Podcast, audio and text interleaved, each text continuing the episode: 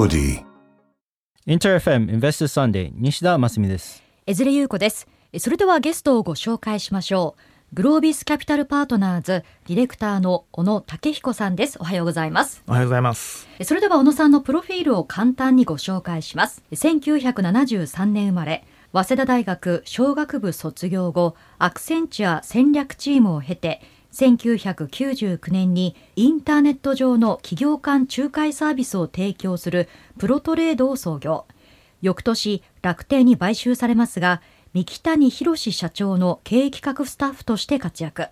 さらに J リーグヴィッセル神戸の取締役事業本部長に就任。クラブ経営チーム強化に従事します。2008年エゴンゼンダー社に入社。ヘッドハンティングアセスメントコーチングを100社以上の企業およそ5000人の経営人材へ実施します。2017年に前澤友作社長にスカウトされ ZOZO に参画。ZOZO スーツの立ち上げ海外72カ国へのグローバル展開を指揮します。現在は日本最大級のベンチャーキャピタルファンドでありますグロービスキャピタルパートナーズにて組織グロースの支援起業家メンタリングなどに当たりつつ自身のスポーツマネジメント会社を経営中とのことです。えさて素晴らしい経歴なんですが楽天の三木谷さんとえ ZOZO の前澤さんこれ両方の方とお仕事された方ってなかなかいないと思うんですがどうですか？そうですね。あのまあこの二人とというよりはそもそもオーナー企業の中で強烈なねあの まあ有名経営者ですよね、えーなかなかいないあの動物2匹と はい戯れましたというね、はい。実際にどうでしたか？いやもう強烈ですよね。ねはい。やっぱりなんか勉強になりましたとか一言で言い切れないぐらい、えーあのなんていうんですかねその二人との仕事自体が一個の、うん、かっこよく言うとなんか映画2本見させていただいたなみたいな感じですかね。へーそれどういったところが違うんですか？あいやあのなんですか違うというかですねあのそもそもあのすごい人たちじゃないですか。うんでやっぱ創業者と仕事をするってなんか仕事じゃないんですよね。うんあのつまりあのちょっと退社しますお疲れ様でしたって言ってブチッといなくなることできなくてずっといつ指示が来るかわからないという状態。アイデアが浮かんだら社長から連絡が来るみたいな感じ？ですです。夜中の3時とかにああ。の LINE のラリーが続いて。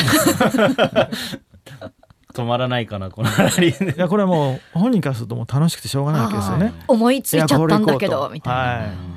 ちょっと楽しいっちゃ楽しいんだけど あんまり多いときついなみたいな感じになりますし。でも鍛えられそうですね。鍛えられますし見たことのない世界を見ることがやっぱりできましたね。はい。でもやっぱり創業者っていうのはそれだけバイタリティがある方なんですかね。ですね。やっぱりあの楽しいんですよ会社の経営って。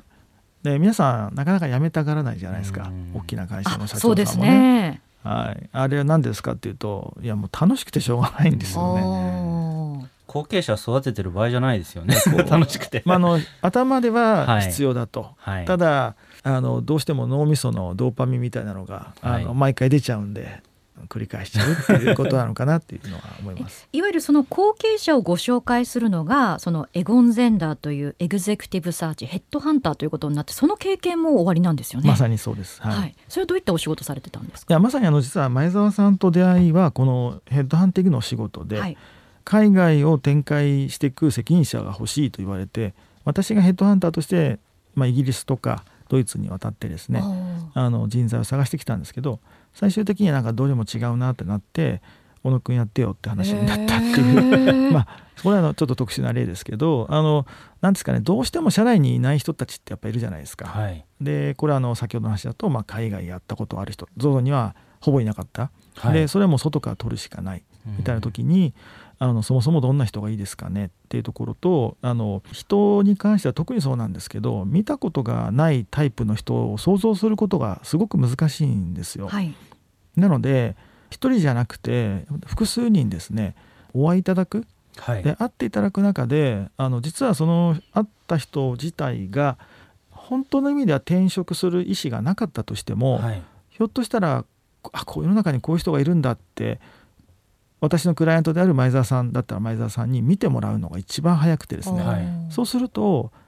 やっぱりその経営者の方々がだんだんこう分かってきて、はい。そうかと。こういう世界なんだと。だったらこういう人にお願いしなきゃいけないっていうその使用書みたいなのが、はい。あのはっきり書けるようになってくるんですよね。そこをすごくステップバイステップでお手伝いしていくのがあのヘッドハンティングのお仕事はい。となります。エボンゼンダーっていうのは、まあ、世界五大ファームみたいに言われている有名なところで、まあ、本当にいわゆるこう有名な企業経営者のその公認を探すみたいな、まあ、違うわけですね。報酬に対しての何パーセントみたいなのもらうから規模感違うんですよねやっぱりね。そうですね。やっぱりその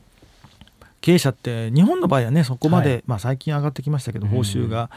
ただまあアメリカあなんかだとまあ数十億じゃないですか、でそれをやっぱりその払うだけの人を探すことは間違っちゃいけないので、はいえーそれに対してプロセスもですねやっぱりそのそれに取り掛かるプロフェッショナルもやっぱり相当なお金を払うんですよね。はいなのであの日本でもだいぶ広がってきましたけども規模でいうと世界は本当に広いなっていうふうに思います。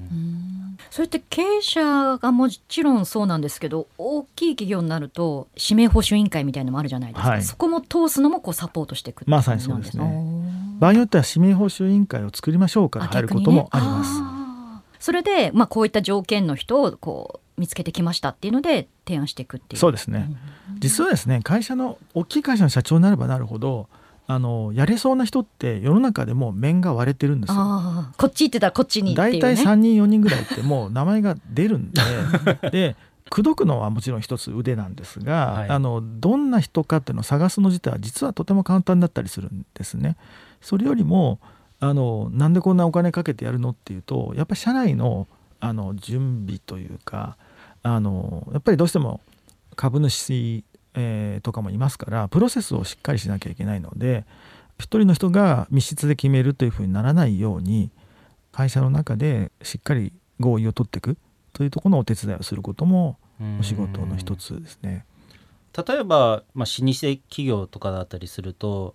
まあ、社内政治がすごく上手な方が社長に行くつくケースが多いっていうイメージをまあ持ってしまうんですけれども、まあ、実際どうですかっていうのとあとそれに代わる外部から人を雇うメリットみたいなところってあの小野さんのそのご経験の中で何かお話しいただけないでしょうか？まずその会社の状況としてですね、はい。えーまあ、ちょっとどことは申し上げられないんですけれどももちろんです。もうずっと日本では、はい。えーまあ、下がってきていた右肩下がりで一応海外の売り上げは、えーあったのでなんとか会社としてはキープできていたっていう、はい。まあ、超大手企業、はい、えーさんのお手伝いをさせていただいた時は、はい。やはりその相談役と元相談役 も含めて、はい。実はそういった方々が、はい。あの社長の選任にはい。結構影響力があったっていう状態がありましたね。はい。でこれをその本格的に外からお呼びして、えー社長を入れようって流れになったのはその当時の社長の危機感ですね。これまでと違うことをやらなきゃいけないと。変革が必要だと。はい。言った時にやはりその今まで中でやってきた人たちが上に上がることではい変革ができないことってあるわけですよ。つまり、はい。これ実は僕が決めたことなんだよね5年前にみたいな話。を やっぱり否定人間できないじゃないですか。はい。あとその自分が大変お世話になって、はい、えー役員に挙げてくれたこの副社長がはい。始めたことなんですよこの事業は、はい。みたいなのになってくると、はい。これもなかなかうん。切れないと。難しいですねえーだそういうその、どうしても長年やり続けることによって、あるその一つ一つの物語が複雑に絡まっちゃってる中で、はい。えー先ほどみたいにこれ一気に改革しないとそろそろまずいぞっていうところをうんやれる胆力がある過去のしがらみを切れる人がはい。残ってるかっていうとそういうタイプの人がはい。結構早い段階で外されてるケースが多いのが日本の大企業の難しいところなんですよね。なるほどなのであの思い切って外からっていうのは変革を迫られたタイミングに、えーそれに向き合ってくれる現職のトップがいた場合に起きるっていうのが我々の今まで見てきた流れかなっていうふうに思いますね。なるほど例えばえーっと、まあ、日本で上場してる会社はまあ3500あって、まあ、例えば日本のトップ企業ってなると、まあ、例えば200社超あるとして例えばその割合的にその外から見て、まあ、その経営の方とお話をされる中で経営陣は忖度だらけだなとか思う割合って高いですか、うん、創業者が経営している企業を除いたとします。はい、とその中から。サラリーマンサラリーマン社長が多いとすると、ほぼ100%忖度経営だと思った方がいいと思ってて、これは日本だけじゃないですよ、はい、世界中そうなんですよ。なるほど。でただあのそれは何でですかっていうと忖度というのは言葉として悪いように聞こえるんですけど、はい、文脈を踏まえるといういい言い方もあるんですよね。はい、なのであのそれまでの企業の物語があった上で予測し可能性の範囲の中で打ち手を出していくっていうことで、はい、生き延びられて成長できる会社においてはいいじゃないですか、はい、むしろその方が安定してていいんですよね。成長する上でははいそうですね。はい、です。でアメリカにおいても、外部から社長を呼んで、えー、サラリーマン社長が外部からの人に変わるケースって実は割合でいうと少ないんですよ。あそうなんです、ね、まあ、2割ぐらいじゃないですか。はい、でやっぱそれ以外創業経営者がまずアメリカ多いのと、はい、あと実は中から上がってくサラリーマン経営者多いですよね、はい、今のガファムなんかもそうじゃないですか。そうですね。ってなってくると、はい、あの外から呼ぶのがあのかっこいいとか、はい、あのすごいとか、はい、モダンで先進的でそういう会社こそ株式市場で評価されるべきだっていう気は全くなくて、やっぱりその劇薬ですよね、はい、えー、それを飲む価値があるというリスクを取るべき企業がやるべきじゃないですかね。というふうには思いますね。まあ、割合的には売上が増えない中ですとか、まあ、収益性の、まあ、20年前は良かったんですけれども今この収益性だとっていう考えると、まあ、割と、まあ、劇薬が必要な日本企業っていうのは、まあ、割と多いとは思うんですが、まあ、一方で日本の経営ってものすごく上手。あ特にオペレーションではものすごい上手だと思うのでまあでも難しいところですね。そうですね。あのよりあのなんていうんですかね。本質的な変化が必要なのか、はい、それとももうちょっと配当を出そうよっていうですねテクニカルな変化が必要なのかみたいなところは、はい、結構話分けた方がいいかなと思ってまして、はい、本質的な変化が必要な場合っていうのは実はこれまでやってこなかったわけではないんですよね、日本企業。例えばあの富士フィルムさんなんかいい例ですけど、はい、別に外から企業経営者をお招きされたわけでもないのに、はい、まあ、そのフィルム産業からまあ多角化していくことを成功されて、はい、今も非常に素晴らしい会社で、ね、お化粧品のね。ですね、全く違う技術に転用されて、はい、でこれあの別にあの日本企業がダメだとか、はい、日本の経営者があの忖度ばかりで動かないっていうのは、どちらかというと言い方としては気をつけた方がいいかなと思うし事実ではないような気はしてますね。はいまあ、コダックとかは潰れてますからね。まさに。なので、はい、あの文脈を生かすということが、はい、あのいい形で花開いたあの、はい、転換例ですし、まあもっと言うと大きい会社で言うと日立さんなんかも、はい、もう巨大戦艦なわけですが、あの今。あのこの10年ぐらい、はい、あの大変なそのマネジメントレベルでの変革というのをされていて、はい、グローバル化というところではものすごく進められています。なので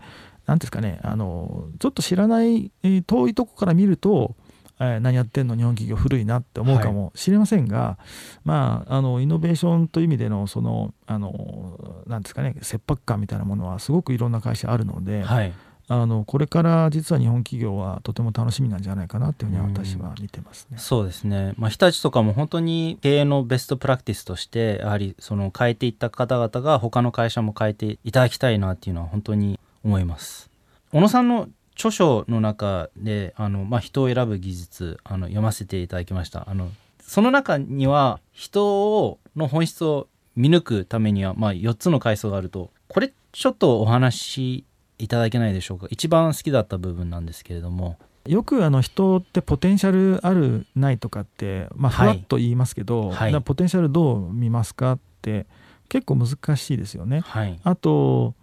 まあ、採用面接例えばですねこの、まあ、西田さんと私で2人が面接官ではい、で彼ちょっとあのこうだよねああだよねって言った時にそれがあの同じ、えー、ものを見ているのに人間を見てるのに、はい、全然違う印象を持っててでなんか話がずれることとかってあるじゃないですか。はい、でこれあの人間っていうのはすごくあの多重構造なんですよね。でこれをあの分類して4つに分けてるんですけども、はい。あのどこの話をしてるのかなっていうところをあの言語化することがはい。これまでなされてなくてですね、うん。まあ純粋にいいやつだよねとか、はい。あの彼活躍しそうだよねカルチャーフィットあるよねみたいな話がふわーっと流れるんですなけど。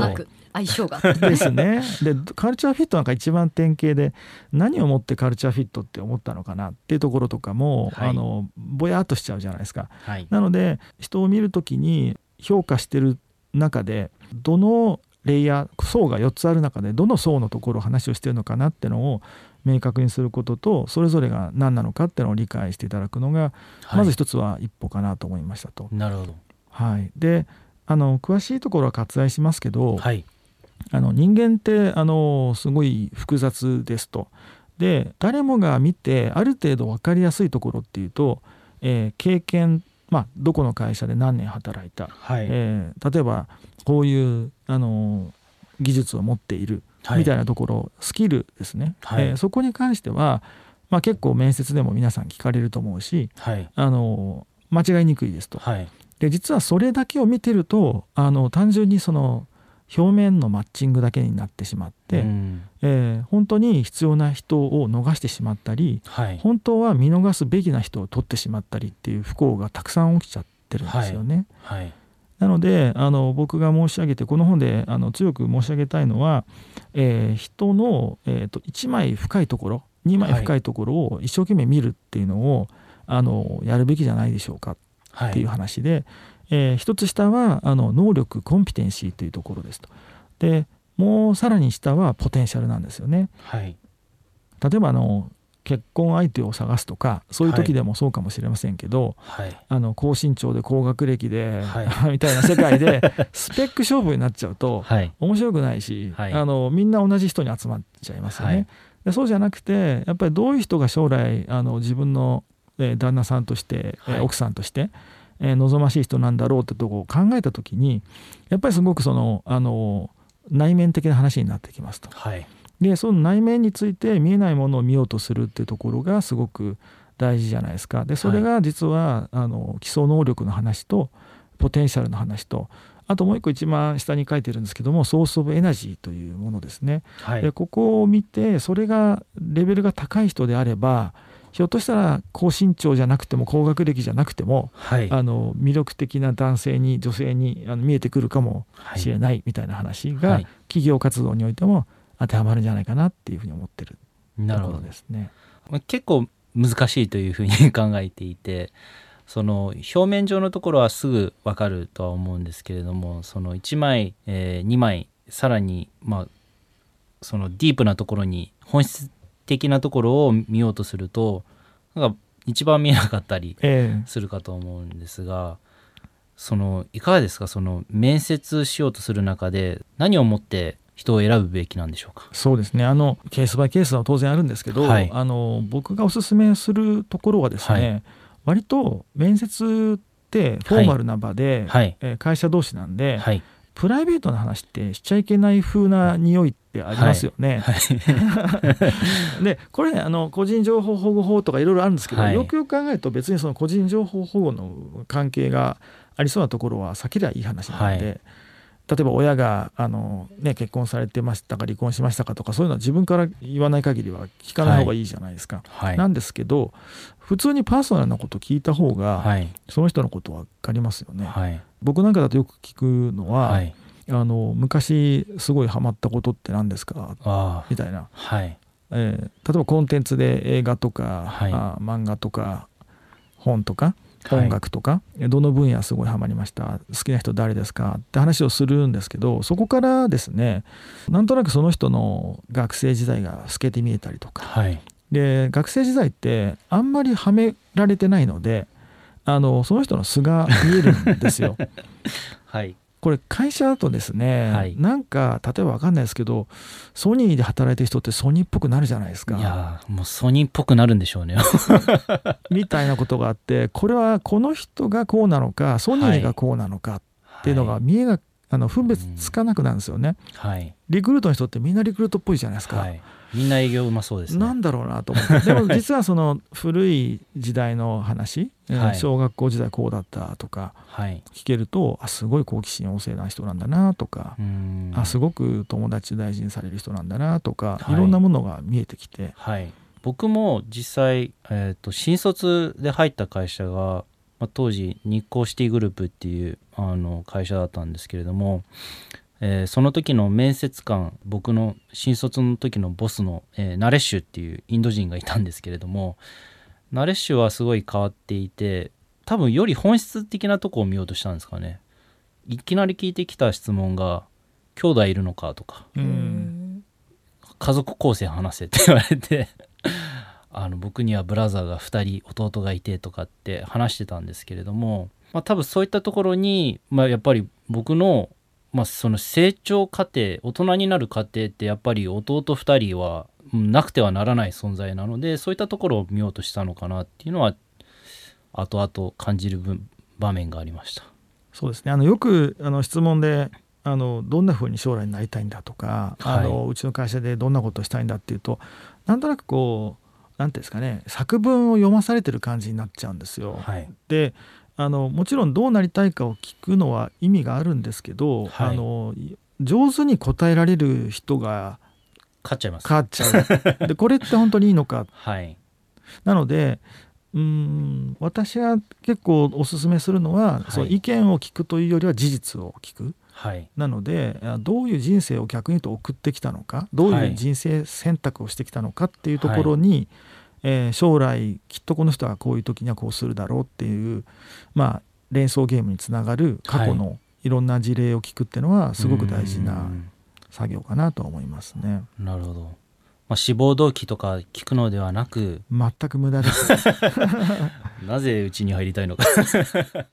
会いたいから来てるに決まってるんじゃないかというところをわざわざね聞いてもしょうがないですよね。逆パターンで僕も実はその新卒の会社に、まあ、面接される時にですね、まあ、履歴書にいろいろ書いたんですけれどもあのサンドイッチを作るバイトをやってたのでそれも書いたらあのナレッシュはちゃんとそのなんでそのお前はこの履歴書にサンドイッチ作ってることを書いたんだっていうふうに聞かれて で僕も同じように答えていや今までの人生で必要であれば僕はサンドイッチをいくらでも作れるんだっていうのを伝えたかったからこれを履歴書に書いたんだって伝えて多分それで仕事もらったと。あの思っています。だからよくあのそのナレッシュにあの今でも会うんですけど仲いいんですけれどもサンドイッチトークは、はい、たまに まだ続いてます。あの僕が、まあ、ビジネススクールで、えーまあ、授業の中で印象的だったのが、まあ、人間はもう全て価値観だと,、えーと言われました。あのバリュー心の中にあるバリューだっていうふうに言われました。だからあの仕事もそうですしパートナーもそうですしあの価値観が合えばどんな辛い仕事でも、まあ、割と大丈夫できると。ただ例えばま上司と、まあ、その価値観あのバリューが合わなければ時間の無駄だっていうふうになんかもう、まあ、言われて、まあ、結構当時、まあ、そうだなっていうふうにま感じてこの価値観っていうのは割とそのおっしゃったお話の中で、まあ、4つの階層の一番ディープなところにあるというふうに考えていてどうですかねこうバリューその自分の価値観を会社の価値観ですとか、まあ、上司の価値観とすり合わせた時にそれがマッチしてないと結構辛いっていうところがあって働く側としてもやはりその価値観を見出す方法っていうのはあるもんなんでしょうか？これあの個人的な話ですともはいバリューって僕危険だと思ってて、はい。あの特に若いうちにはい。自分のバリューはこうだ。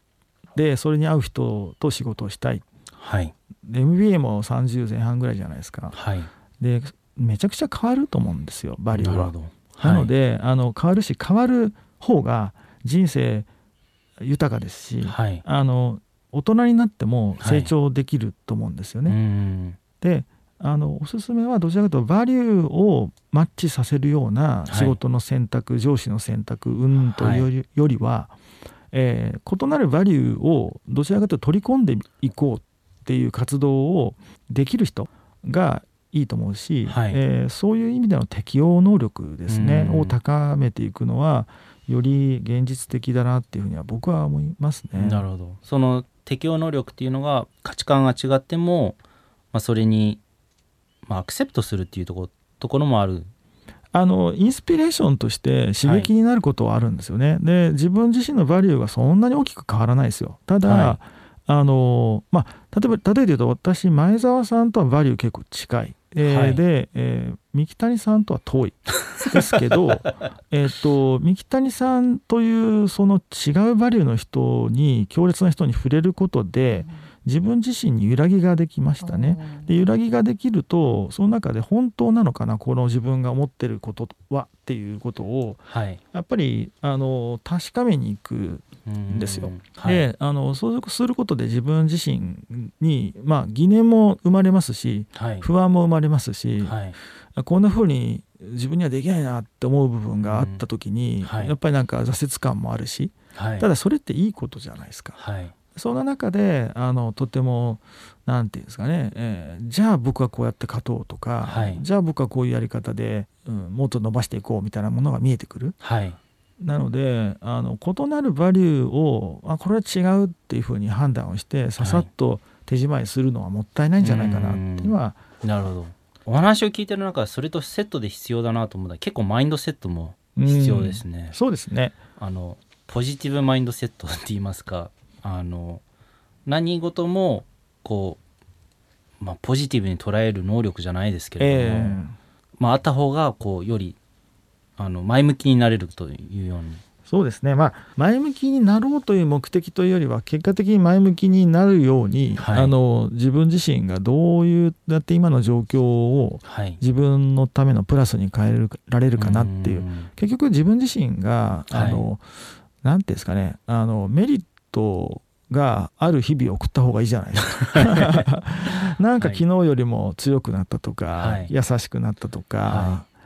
あの賢くなったとか、はい。でこれあの究極的にはすごく自分が大好きなんだと思うんですよ、はい。人間って。はい。誰もが。でそうすると自分自身をより良いものにしたいっていうふうに思う時に、はい。嫌いな存在が現れて、はい。それが嫌いで自分は嫌な思いをした以上で終わるよりははい。きっとそこにも意味があるはずだと思って、うん。その嫌な思いをしたこと自体がはい。自分にとって、あのどういう意味を持つだろうそれを持って自分はどうやってプラスに変えられるかなっていうのを、まあ、成長したいって思いが強いはい。ことがなんか大事で、はい。その結果プラス思考っていう、ん。外から見るとそう見えるっていうだけかなっていう。うん延々と続くあれですね。セルフインプルーブメントの旅かもしれないですね。いやーもうやっぱり20代後半超えてくると、はい。身体的な 能力とか頭の良さってもう伸びないですよね。はいはい。とするとやっぱ価値観を変えていくっていうことが成長の一番のうん。なんか原動力になるので、はい。もう僕もおっさんなんでね もうなんかやったことないことをやんないと成長しないなっていうのは思いますね。なるほどその小野さんがやられてるものの中で今はスポーツマネジメントの会社も経営中っていうところもあるんですけれどもこれは実はちょっと気になってましてそれもそのご自身の成長ですとか何かやり遂げたいというところの過程のものなんでしょうか？そうですね、まあ、これ自分のわがままで やっぱりその経営者として成功したいって思いはやっぱりはい。ありますね。なるほど。であとは経営者と起業家とあの今先ほどの VC の仕事でお会いするので、はい。あのやっぱりね経営者に対して僕は経営者でありたいんですよね。つまりなコンサルタントとかアドバイザー的な風になりすぎちゃうとダメになると思ってるんですよ。はい。起業家はやっぱあの口だけ言う人って信じないですね。なるほどなんで僕も今結構のたうち回りながらはい。ちっちゃな会社ですけど、はい。どうやったら成功できるかなって試行錯誤をやるので、はいその自分自身が今その取り掛かってるということが何か経営においてあるっていうのは、うんあの起業家に対するレスペクトっていう意味でもすごく大事だなって思って僕は両方やってますね。はいまあ、リスクも取り続けるっていうことですねそうですね。はい、